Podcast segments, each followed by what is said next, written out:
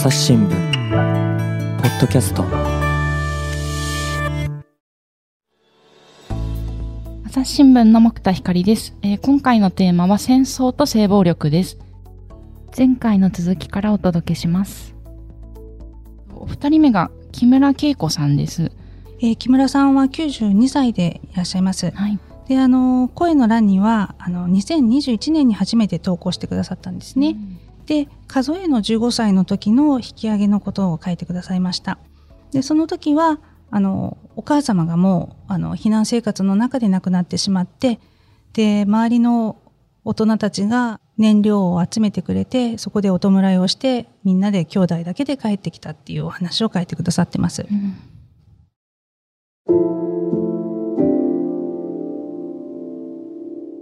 母を大地に弔い、引き上げ戦に。旧満州、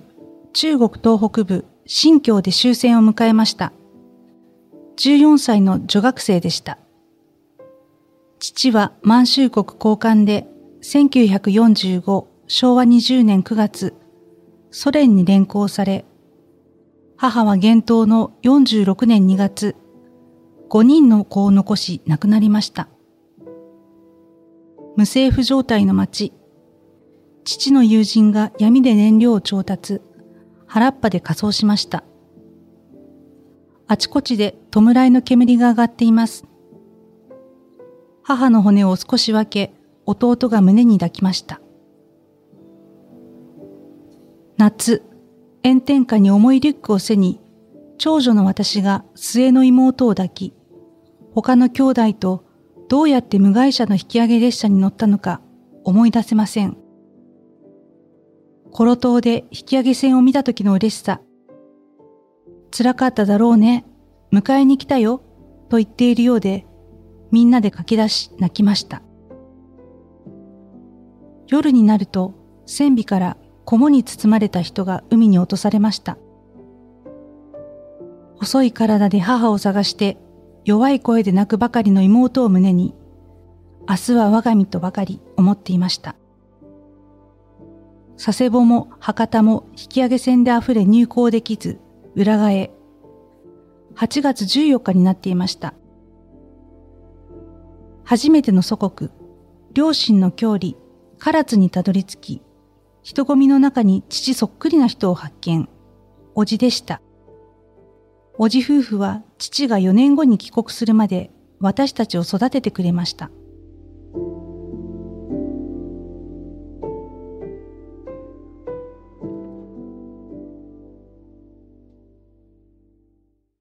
で、あの、声の欄では投稿をこう、文字に新聞に載る形にするまでに何度もやり取りをさせていただいてるんですね。まあ電話であったり、郵便であったり。で、その時には、あの、いろいろ当時のことを伺ったり、事実確認というか、やり取りをさせていただいてるんですけれども、その中でポロリとその無害者のお話が出てきたんです。うんで、どうしてもそのことが忘れられなくて、私の中で。で、今回ぜひもう一度お話を聞かせてくださいっていうことでお願いして、えーインタビュー、電話でですね、インタビューさせていただきました。えっ、と、お話の中に無害者っていう言葉出てきましたよね。こちら、えっと、蓋がない車って感じでは書きますけども、どんな列車だったんですか？はい。あの、蓋のない貨車です。あの、本来、まあ、穀物を運ぶものなんですけれども、雨が降ればもうそこに乗ってる人たちはもうずぶ濡れになってしまうと。で、またあの、周りに、あの、こう、囲いがない、あの、まな板状のものもあったということを聞いていて、その場合はまあ途中で振り落とされてしまう方もいると聞いています。引き上げる道中で性被害のことを耳にされたということでしたね。それでは、ここでインタビューの音源をお聞きください。お父様は、えー昭和20年の9月にソ連に連れてかれてしまって、それで、えっ、と、翌年の夏に、あの、列無害車に乗って帰ってこられたっていうことですよね。ちょうど1年後でしはいた。、そうでしたよね。はい。はい、わかりました。の8月の出来事です、それは。で8月15日があの終戦日ですから、はい。その2日前ぐらいに私たちはあの太平洋に出てもあの博多とかそういうところがもう引き上げ車で溢れていてあの引き上げ船が止まれないのでぐるーっと南の、あの、鹿児島の方を回って、太平洋に出て、そして浦賀に着いたんですよね。で、浦賀の沖で、えー一泊ぐらいしたんですかね。はい。うん、それから翌日、あの、乗船しました。日本、上陸しました。日本にね。あの記者はですね、あの、新疆って今日本で言ったら東京ですね。はい。それから、あの、一番岸壁までずーっともう、南、南、満州鉄道って、あの満州の中を、もう南から北まではい。突き抜けた鉄道があるんですけど、その鉄道の、あのーにみんな乗ってたわけ、それより他に鉄道はないわけですから、あと、それそれを中心にして、細かい視線はできたようですけども、私たち引き上げ者はそそこをあの走る牛や馬が乗る、あのー無害車に乗ってきたんですけどね、あの、列車が突然止まったんですか？突然、もう何にもないとこですよ、あの満州の荒野っていうのはね、もう山影一つないようなあの大平原ですよね、それで8月の十何日ですから、そしてもう、そういうところの、まあ、日本人があの遠くに住んであも、もちろん中国人が食べる高粱がそこにいっぱいあの生い茂ってたっていうんだけど、そこの高粱の陰に入ってトイレを済まして、みんなトイレを済ましたんだろうと思ってました。何人かそこの中に入っていきましたからね。でもなかなか動かなかったのね。一番最後にその女の人が出てきたのと、それからまあ男の兵隊さんはどうなったか、あのすぐそこか、私たちの目の前から出てきたわけではなかったと思うんだけど、最後にその女性が、みんなが、その記者が待ってたわけですよね、その人が出てくるのを、それでその帽子を持って、あの募金をずっと回った人たちは、それを暗黙のうちに承知してて、その人が、まあそういうあれをす済まして、あの貨車に乗ってきて、そしてその後にしばらくしてから、ゴッドンと、その記者が動き出したのね。あだからその日本人はのそういう人たちは大人たちはそれを察してたんだろうと思う、私は子供だから分からなかったけどね。そうするとみんな黙っ黙って、えー無言のままで、なけなしの皆さんが大事に持っていたお金をそこの中に入れていったということなんですか、うん、それもあなんかそのおそのおじさんが帽子をね持っててそしてあのなんか私のそばのあの大人たちにこそこそっと話してそのあの帽子の中にお金を入れてちょっと見たんだけどでそれをそれを持ってずーっとその通路をあのそのおじさんが通っていったんですよね。それが私後から考えてみたらその女性にいくばっかのみんなの気持ちだったんだろうと思うんだけどそれを渡したんだと思う。でこそこそっとその話してたっていうのがそのそのことだと思うのね。そしたらおと大人はそれをすぐ理解してあの何がしかのお金をそこに入れたんだと思いますよね。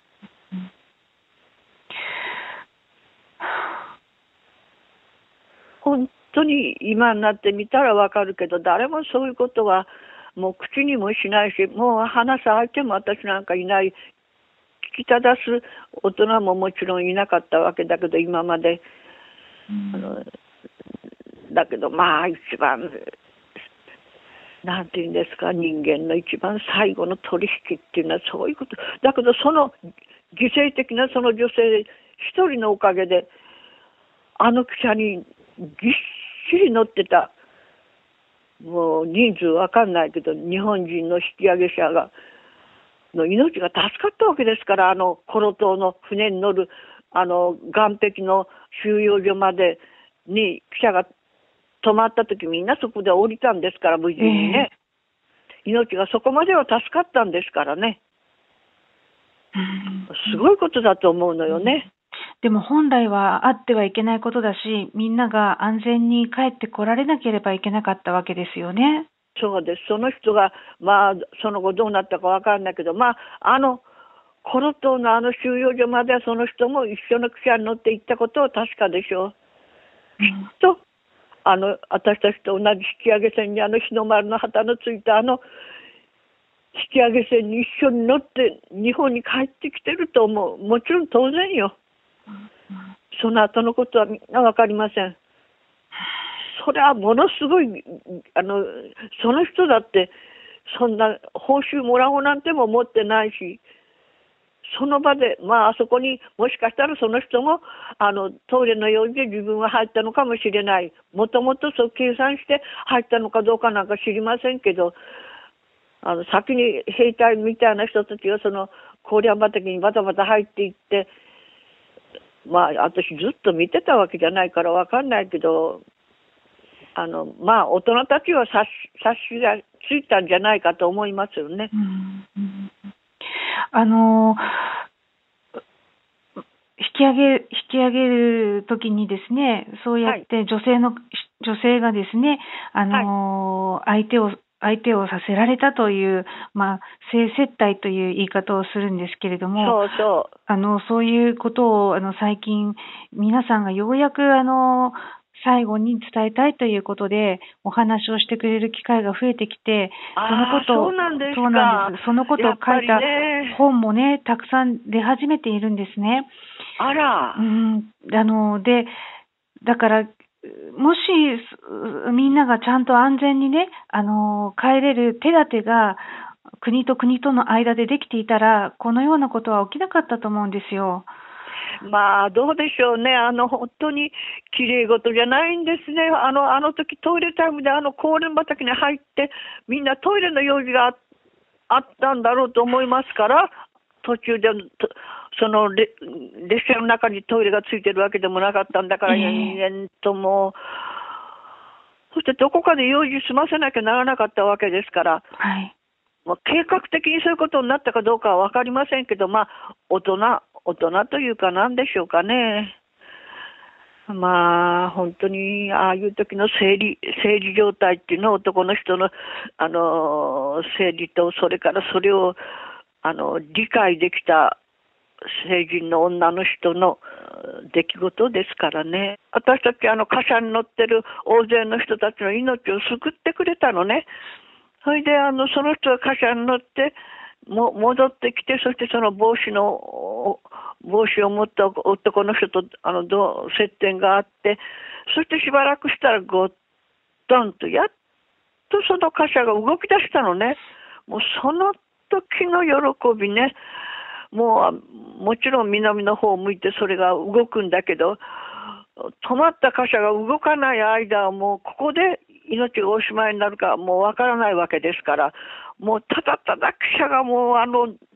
南満州のあの荒野の中をただ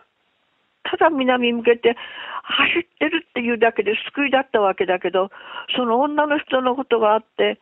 あのずっと止まってたわけですからね、動かなかったわけですから、なんだろう、なんだろう、私たち子供だから分かんなかったし、大人の人もどの程度分かってたか分かんないけど、うん、もうその動き出した時の喜びね、どうかこのまま止まらないでくれ、動いてくれ、このまま動いて、あの海のそばのもうあの引き上げ船が止まってるところまでと止まあの止まらないで動いてくれっていうあの願いね。それでその時にも何人乗ってたか、やっぱり何百人も乗ってたと思うんだけど、貨車に。みんなの命がそれで救われたわけですよ。か後で考えてみたらね、その女の人のその犠牲的なあれでね、でそういうふうにもあらゆるところでみんな命、本当にあのいろんな人のおかげで幸運もあって、生き延びてきたっていうことはだんだん忘れてきてるけども、もう、今考えると本当まだね、あの、あのあの若い女の人が頭の毛をちょっとこう結んで後ろで結んでそしてあの人が履いてたもんぺに赤い花柄がちょこちょこっと残ってる。あの色だけが忘れられませんね。小柄な女の人でした。本当にあのそんな人のもう本当に名も知らぬ人たちです。いろんな人のおかげでもう紙一重のところでみんなもうあの生き延びて日本に帰ってきたわけですからだんだん人間っていうものがあのどんなものかっていうのがこんな年まで生きると分かってきてそしてそんな人たちのおかげで今あるんだっていうことそれからあのあの時にどんな思いであの人があの自分の身を犠牲にしてあそこに行ったかはい。どんなことがあったのか。あの、ロシア兵はね、一人二人じゃなかったんですよ。うん女の人はその人一人だったけどね。あのね、もうね、本当にあの自分がこんな年になったからこうしてあの言葉にして言えるわけで、そうじゃなかったら同じ女性としてね、やっぱどん、そしてあの人がその後、まあ今生きてらっしゃるかどうかわかりませんけど、その後どんな人生を送られたか、もちろん固く固く、それは心の奥に秘めて、あのしっかり生きてこられたとは思うけども、あの、あの犠牲的な気持ちっていうのはね、あんなことはね、結構ね、私ね、あったんじゃないかと思うのね。あの人が、あのーその、何ですか、そう言ってはなんですけど、女性ですから、そんな経験があったか、初めての経験だとはとても思われませんけど、だけど、もしそうだとしても、あれだけの人を救おうっていう気持ちがすごいと思うのね。それが分かったということね。私は15歳でしたけど、そんなことがね、あの、あの貨車の中に残ってる人たちの命を救うなんて思いませんでしたよ。第一、男と女がそういうことで折り合いをつけるなんていうことももちろん分かんなかったわけですからね。だけどあの人は私ちょっと年は取ってたと思います。あの、お酒神の様子からしてね。私はおかっぱでしたけどね。あの、私よりもやっぱり2つ、3つ、4つ年が上だったと思いますし、それから、ああいうことで、あの、ああいうキューバををしのごうという犠牲的な気持ちの裏には、やっぱり、あの、男と女のそういうことっていうのが、あの、理解できる人だったと思うのね。私よりもうんと年は、あの、いくつか年取ってたと思うし、勇気もあったと思うし、ただそそれで、あの、もっと簡単に考えれば、あの時、あの高粱畑の中でみんなこう、あの、トイレタイムみたいな風な感じで、まあ、トイレなんかついてなかったわけですから、あの貨車の中に。あの、こ高粱畑の中に行ってみんな用を足したと思うのね。で、あの人は、もしかしたら、あの、そのつもりで入って、そういうことになったのかもしれないとも思うしね。ね、何か今ね、そのウクライナの戦争もまだ続いていて、はい。ウクライナでも、あの兵隊によってね、女性が乱暴されたりっていうことが続いているようなんですよ。だからそんなのも聞くと、本当に戦争が起きると、うん、あの結局、あれをね、私、あのウクライナとあのあれがあのロシアが戦争して、1ヶ月もしないうちに、もうすぐそういうことやってるんですね、あの家を叩き壊して、よそのうちにはがり込んで、はい。泥棒する、そしてあの不女不女暴行ももう始まってたわけです、1ヶ月もしないうちに、はいもう人間、結局そこに行くんですね。うんそんな早かったこと。だから私たちはみんなにそう言ったのは、まあ早かった。やっぱりね、歴史は繰り返されるというけど、あの、ロシアが日本に、あの、ウクライナに攻め込んでいた時のあのロシアの様子、あれは私たちが見た、あの満州で見た、あれと同じだった。そしてその後、同じことをすぐやったと。あの暴行を繰り返し女性を恥ずかしめ、もうそんなことは平気でやるんです、人間は。あのそれはロシア人に限らないと思うのね。あの人間性がなくなってしまうんだから、戦争っていうのはね。うんあれは人種に限らずああいうことは繰り返されると思う。食べるものも不足して、もう人間的じゃなくなってくるわけですよ。はい。寒い、こんな寒い時に、こんなにロシアやウクライナは寒い時に電気も来ない、水も来ない、食べるものもない、あの、本当にもう獣になってしまうわけよね。そしてそんな時の女はどこにも逃げ場もないわけよ。命を守らなければならないと思ったら、そういう暴力や暴行には黙って屈しなければならないわけよ。それが一番の身を守る方法なんですよね。もう、どうやこうやって、ただ人間らしく生きていくということは、あの時代は大変なことなだったんですからね。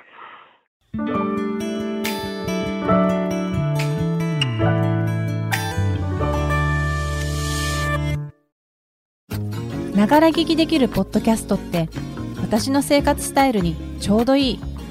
朝日新聞のニュースレターに登録すると編集者が厳選したニュースがメールで届くよ。思いがけない話題にも出会えるよね。ちょっと新しいニュースの読み方。朝日新聞。はい。えっ、と、木村さんのお話、あの、お聞きしてきましたけども、引き上げの時、まあ、こういったお話って、いくつか他にもあったりもするんですよね。あの、今回ですね、えー岸壁の母でも知られる、あの、京都にある舞鶴引き上げ記念館。こちらの学芸員さんの中峰さんにも伺ったんですけれども、はい引き上げる道中で、やはりこうしたことを見聞きした方は少なくないっていうことなんです。ただ、やっぱり、あの、なかなか言えなかったり、えーするので、一体どういう形で誰がどういうふうに、えーどういう目にあったか、うん。っていうところが見えにくいっていうことはあるというお話でした。じゃあ、改めてこのインタビュー、あの、ど、どこをポイントに聞いてほしいなっていうところはありますか？あの、木村さんは実は、あの、書いてくださるきっかけになったのが、やはり声の投稿で、あの、木村さんが住んでらした近くの場所の、あの、吉林省の、吉林の引き上げのことを書いてくださった方の投稿をご覧になって、はい。たまたまその日、兄弟で一緒に新聞を見る機会があって、ああ、そうだ、そういうことだ、近くだね、とうん、住んでらしたとこが近くだね、っていうことで、さあ、私も書いてみるか、ということで書いてくださったそうなんですね。うんうん。それで、だけども、あの、書いてくださったんですけれども、その時は引き上げのお話なんですよ。うんで、どうしてもやっぱりこの女性のことは書けなかったと。うん同じ女性として、今はもうね、自分は大人になってるわけですから、何があったのかっていうのは想像できるから、今となってはわかるけれども、とても、あの、書けなかったとうんおっしゃってました。当時14歳の頃でしたけれども、あの、伺った状況を、今、ウクライナの侵攻があって、また思い出すってこともおっしゃってましたよね。そうですね。やはり皆さん、ご自分の持ってる時間が限られてる、限られつつあるっていうところを感じてらっしゃるようで、うんあと特に覚えているのは、男性がですね、このことを見たら、どう思ってたのか聞いてみたいと。うんで、その帽子を持って回った、あの、団の世話役みたいな男の人が、どういう思いだったのかっていうのを聞いてみたいとおっしゃってました。ただもう、これは今となってはね、どうもできないことなんですけれども、うんそこは私も同じように思いました。うんで、あの、とても貴重なインタビュー、あの、お届けしましたけども、改めてこのお二人の、えっ、と、声ですね。まあ、こういったこの性暴力のお話って、今もお話にあったように、戦争の、そういう引き上げの経験をかけても、性暴力の部分は文字にできないとか、まあ、あるいは、こあの、そうですね。文字で、あの、おしゃべりはちょっと今難しい、もう高齢で難しい状況だけれども、文字でだったら残せるとか、本当いろいろな状況がありますけれども、あの、性暴力について、あの、語りづらい状況があるっていうのは、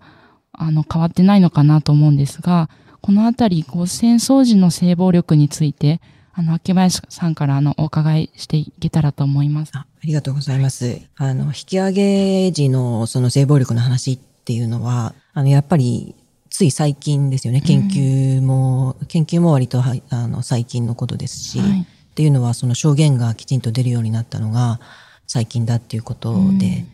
えーそうすると、その、私はあの、研究としては、あの、紛争下の性暴力っていうことを中心に、あの、やってきました。はで、戦争の時に、えーどうして性暴力が、えー組織的に行われるのか、あるいは意図的に行われるのか。あの、それまではずっとその偶発的なものとか、まあ、そうやって起こるものとして考えられてきたけれども、これは、あの、それだけで、あの、流してはいけないんじゃないかという、まあ、考え方が30年ぐらい前に、まあ、出てきて、で、そういう、その考え方が出あ考え方あるいは、あの、政策が国際社会で出てくるようになると、えまあ、いろんな話が、あるいは証言が、あの、多少出てきやすくなったという状況があるんだと思います。ただ、この紛争で、まあ、あの、本当にもう戦争の中で、戦争の戦術として、うん、戦う際の戦術として大規模な組織的な性暴力が行われるっていうようなことの認識は広がったし、まあ深まってきたと思うんですけれども、あの、引き上げ、まあ日本の場合引き上げって言いますが、えー、いわゆる難民の、になった状態ですよね。で、必ずしももう、いわゆるこの戦闘行為があるわけではない状態、うん、で起こる性暴力については、あの、やはりあまりスポットが、スポットライトが当たらないし、もう戦闘も終わってるし、まあ、ある意味、この、ずっとその、お話聞いてこられた中でのどこかにあるのは、その、避けられたんじゃないか、自分が嫌だって言えばっていうような考え方がどこかにあるんじゃないか。その女性が、女性にこの責任、被害者に責任が負わされるという、まあ、性暴力の典型的な構造があるんだろうと、あの、思い、思います。で、そう、まあ、なんだけれども、あの、やっぱりご高齢になって、えー、自分がこう悪いんじゃないかってずっとどっか思っていらっしゃった方が多いんじゃないかと思うんですよね。うん、であとは、その、汚れてしまったというような、えー、成功まで例えば強制されなくても、その、この自分の体にまあ、女性の場合ですね、自分の体にこう男が、男性が触れたというだけで、まあ、傷物というように、えー、捉えられるような価値観が